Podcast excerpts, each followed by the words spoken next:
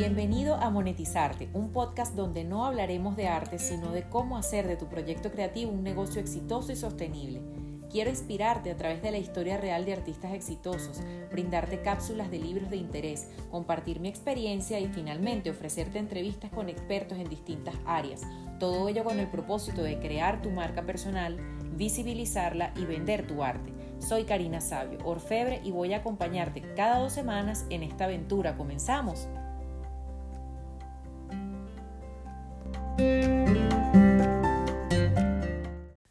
Hola, hola, buenas tardes, feliz domingo. Por aquí te habla Karina Sabio en un nuevo episodio del podcast Monetizarte, donde te comparto herramientas y tips para que puedas vivir de tu arte. Este episodio está dirigido, o este espacio está dirigido a artistas y emprendedores creativos que deseen desarrollar habilidades para vivir de lo que tanto nos apasiona. Mis redes sociales, arroba Sabio Design y arroba monetizarte podcast. Por ahí te estaré compartiendo más contenido que estoy segura te será de mucho valor.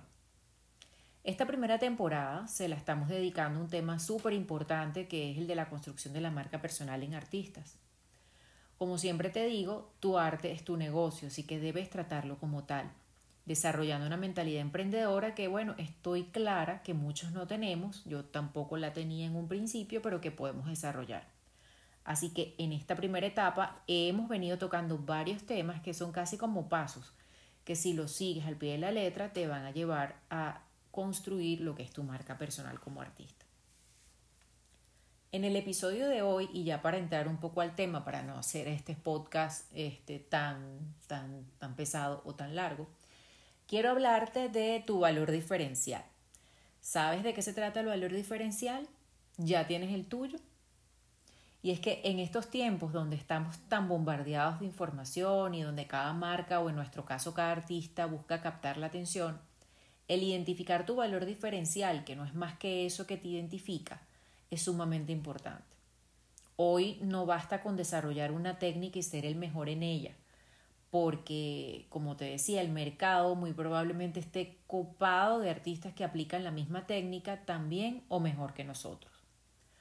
Hoy eh, hay que estar claro en que todo está inventado y si no, para eso está YouTube, para aprender, ¿no? Eso nos pasa, yo creo que todos hemos pasado por ahí y cuando no sabemos algo, pues eh, YouTube nos ayuda bastante por lo menos para aclarar algunos temas cuando no podemos o no tenemos a mano ninguna escuela para, para formarnos en determinada técnica. Por ello es sumamente importante darte, darle tu toque personal a eso que haces. Te doy un ejemplo. Yo soy orfebre y mi valor diferencial hasta ahora, y hago énfasis aquí, ha sido el color. Es decir, mis piezas de joyería no son doradas o no son plateadas sino que siempre incorporo o he ido incorporando distintas técnicas que ofrezcan color a esas piezas. Entonces ahí yo, yo a partir de allí, de, esa, de, de, ese valor diferencial, es decir, a partir de, de mm, haber dicho, bueno, mi valor diferencial es el color, entonces yo he desarrollado toda mi estrategia tanto de branding como eh, de lo que es la exposición, la exhibición, mi mensaje, cómo, cómo interactúo con, en mis redes sociales, cómo interactúo incluso en el offline. Entonces, eh, por eso es que es tan, tan importante identificar ese valor diferencial. Pero el valor diferencial no necesariamente tendría que centrarse en tu producto o en el caso nuestro, en nuestras obras o creaciones, sino que podría estar en ti por ejemplo, si tú eres una persona carismática, si te vistes de una forma particular, si te vistes diferente, si tienes un toque en tu personalidad que te diferencia del resto, puedes sacarle provecho a eso y puedes convertir esta personalidad o tu personalidad en tu valor diferencial. Eso también puede ocurrir y de hecho, pues bueno, hay muchos ejemplos eh, de eso en, en, nuestro, en nuestro ámbito que es el arte o pues el tema de manualidades, creaciones, eh, diseñadores, músicos, pues que basan, eh, a lo mejor la música no es tan diferente de esta persona, pero, pero, pero la personalidad ha llevado todo el peso de la marca. También podría, este, este valor diferencial también pudiese como que podría estar en tu forma de exponer o de, exhibir tus creaciones, tanto en el online como en el offline. Por ejemplo, que te diferencias por ser el artista que organiza exhibiciones dentro de un autobús en el que la gente puede subirse e interactuar con tus obras. Esto es un valor diferencial porque la gente inmediatamente, ah, sí, es el, es el artista del autobús. Ya por allí, entonces, eh, además de que, bueno, lo conviertes en una experiencia y el valor, ese, valor diferencial, a partir de ahí, entonces lo empiezas a incorporar en todo en toda tu marca, en todo lo que tú desarrolles y en todas esas estrategias. O también pudieses mezclar, como que hacer un mix de todos estos puntos anteriores, de productos, de tu personalidad y de tu forma de exhibir tus piezas, por ejemplo. Obviamente, eh, es importante conservar una coherencia en el mensaje que deseas transmitir, sobre todo si vas a mezclar todos estos tipos de, o formas de cómo diferenciarte. Em, siempre tienes que tener en cuenta cuál es ese valor diferencial y que debe estar presente en cada una de las estrategias que desarrolles de aquí en adelante. O sea, no puedes perder el foco. Tu valor diferencial es esto, bueno, mi valor diferencial es el color, pues bueno, el color para mí va a estar presente en cada una de las estrategias online o, o offline que yo vaya a desarrollar. O sea, si mi valor diferencial es el color, yo no puedo poner un stand, por ejemplo, en un bazar o en una exhibición, un stand todo de blanco y negro, donde no se vean, donde no haya elementos de color en ninguna parte y las piezas estén colocadas allí porque se supone que el color transmite alegría. Entonces, bueno, hay otros mensajes asociados a eso que tiene que ver con mi valor diferencial. Entonces, por eso, a, eso me refiero con que de ahí en adelante, a partir de la definición de ese valor diferencial, se van a desarrollar todas esas estrategias, incluso lo que es el branding o el speech o el eslogan que tú quieras tener como marca.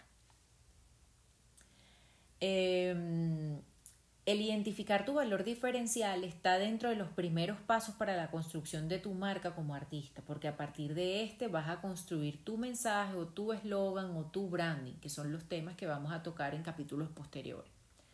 No podemos saber cuál será nuestro pitch o nuestro eslogan o mensaje de marca si no sabemos qué es eso que nos diferencia del resto. Y menos podemos escoger un logo, una paleta de color y una tipografía. Para construir una marca que te lleve al éxito, la secuencia que vayas llevando cuenta muchísimo. No te puedes saltar pasos porque si no, el mensaje no va a llegar como lo deseas. Esto aplica tanto para aquellos que están empezando en este proceso como para aquellos que ya tienen un tiempo en el ruedo y que, y que bueno, que han estado dando traspiés seguramente. Porque bueno, nunca es tarde para desarrollar tu marca. Y las marcas, como los seres humanos, van evolucionando en el tiempo. Por eso es que pueden ir eh, cambiando y todo este tipo de cosas se pueden corregir, corregir. Lo que pasa es que cuando no lo haces en el momento del arranque de la marca, cuando no lo haces en el momento que tienes, que, que ya concibes tu idea de negocio o, o, quieres arrancar a vivir de tu marca, si no lo haces desde ese primer momento, lo más probable es que pierdas mucho tiempo y pierdas dinero. Y bueno, todos sabemos cómo está todo, cómo, cómo está la situación, como para perder esas dos cosas tan valiosas para todos. En lo personal, yo pasé por esa experiencia. En mis inicios creí que tener una marca era un logo, unas tarjetas de presentación, uno o dos colores, una cuenta en Instagram o en Facebook. Te aseguro que me salió carísimo. Perdí tiempo y dinero haciendo empaques de color dorado con negro, porque además eso eran los colores que yo pensaba que todas las marcas de joya, de elegantes y no sé qué debían tener y resulta que mis joyas no tenían el perfil de esas joyerías que tienen que tienen o que usan esos colores, porque eran joyas clásicas, eran joyas minimalistas y nada más diferente a las mías. Las mías son maximalistas, usan mucho color, no son clásicas para nada. Eh, y, y, bueno, nada que ver una cosa con la otra. Sin embargo, bueno, hice 500 mil empaques dorados con letras, con letras negras que bueno, me ha costado muchísimo salir de ellos porque a veces no los quiero ni siquiera empacar mis joyas allí. Lo hago para que no se pierda, pero pues en lo que ya termine de salir de eso, obviamente voy a, a, mandar a hacer otros empaques con los que me sienta o, que, que hablen más el mensaje de mi marca. Em, también mandé, bueno, para empezar, contraté un diseñador para el diseño de las presentaciones, para el diseño del logo, para, de las tarjetas de presentación, pues luego, las tuve que imprimir. Em, y bueno, al, tiempo tuve que también botarlas, que lo que, que, que me dio muchísimo dolor. Entonces, bueno, lo peor de todo es que mi mensaje obviamente era muy ambiguo y no lograba captar los clientes suficientes como para monetizar y poder vivir de mi arte, que era lo que yo quería, pues, y, en realidad es lo que todos queremos como artistas. Em, te cuento esta historia porque sé que probablemente te estará pasando. Eh, probablemente te das cuenta hoy que tu arte no tiene mucho que ver con todo lo que es el branding y con todo lo que dice tu marca o el mensaje que estás dando al resto y bueno, te da flojera o te da miedo hacer el cambio porque a lo mejor piensas que ya luego la gente no te va a identificar, eh, no, no, vas a saber quién eres y además volver a empezar, volver a, a, invertir. Y, y, bueno, eh, lo que te digo es que te atrevas, que vale muchísimo la pena y que no te vas a arrepentir. Creo que eso, es, hay, hay, eso hay que hacerlo, además de que mm, probablemente no, será, no va a ser ni la primera ni la última vez que te suceda yo ya he pasado por dos rebranding y creo que estoy en puertas de dar, de dar mm, el paso a un tercer rebranding. ¿Por qué? Porque como te decía hace un rato, en las marcas, o sea, nosotros somos seres humanos y los artistas, digamos, tenemos que ir pero pegaditos. O sea, el, eh, para los artistas la marca, nosotros somos la marca. Entonces, en la medida que nosotros vayamos evolucionando como personas, evolucionando, evolucionando nuestras técnicas, conociendo muchísimo más, viajando, eh, mm, viendo ejemplos, inspirándonos en, en, los trabajos de aquel, de fulano, no sé qué. Entonces, nuestro mundo y nuestro arte va cambiando. Entonces, eso que es lo que va a generar que tengamos la necesidad de de que nuestra marca también evolucione con nosotros. Entonces probablemente, como te digo, no va a ser el primer ni el último rebranding que tengas que hacer a la marca. Em, pero bueno, eh, yo creo que eso, eso es perfectamente...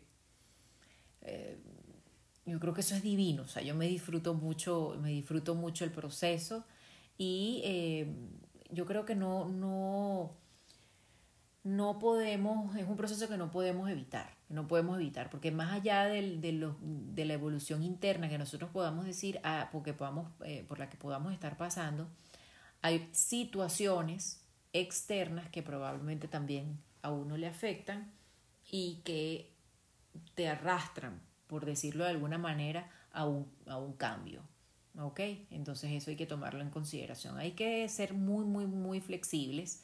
Yo creo que el coronavirus nos dio, o el COVID-19 nos dio una, un ejemplo de eso, de que la rigidez probablemente eh, post-COVID no, no es la mejor, la mejor consejera y que es mejor ser flexibles y llevar como que el flow del momento, vivir las tendencias, vivir los movimientos, porque eh, todo va muy rápido. Eh, así que, bueno, si ya tenemos un branding, un eslogan, pero, pero lo hiciste sin pensar en todos estos temas de los que hemos conversado, no hay ningún problema. Créeme que puedes hacer que caiga la superestructura, como decía, eh, bueno, Carlos Marx. Yo soy politóloga y tuve que leerme El Capital de Karl Marx y bueno, allí hablaba de esos temas. Igual tu público te lo va a agradecer y te aseguro que tus resultados serán los que esperan. Solo hace falta, ¿qué es lo que hace falta? Bueno, hace falta dedicación, hace falta foco y hace falta mucha disciplina. Bueno, yo creo que hasta aquí lo voy a dejar por hoy. No me quiero encadenar.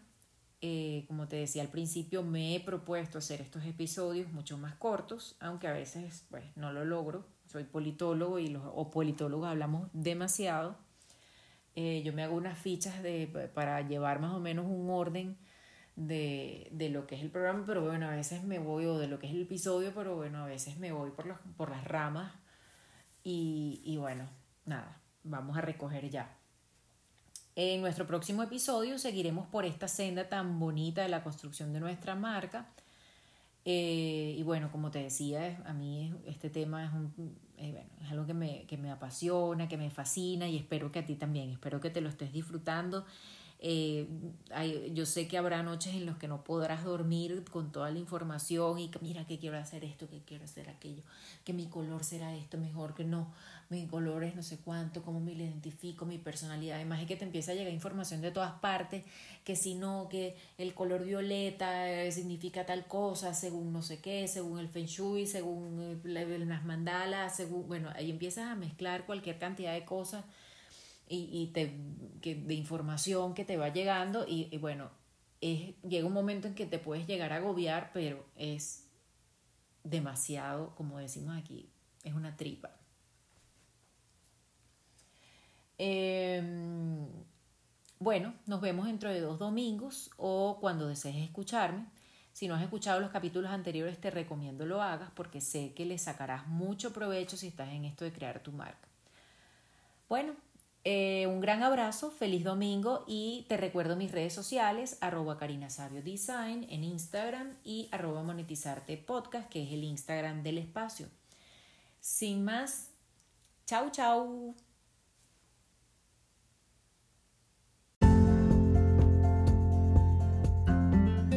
Y así llegamos al final de nuestro episodio. Espero que te haya servido, espero que te haya sumado y espero verte en dos semanas aquí en Monetizarte. Y recuerda, no se trata de coleccionar conocimiento, sino de ir a la práctica. El éxito está en la acción, no en las ideas.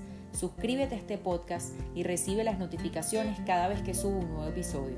Y si lo deseas, sígueme en Instagram en arroba monetizarte podcast y en mi cuenta personal arroba carisabio, donde te comparto mucho más y estaré feliz de que me comentes tus éxitos para compartirlos y celebrarlos juntos. Nos vemos.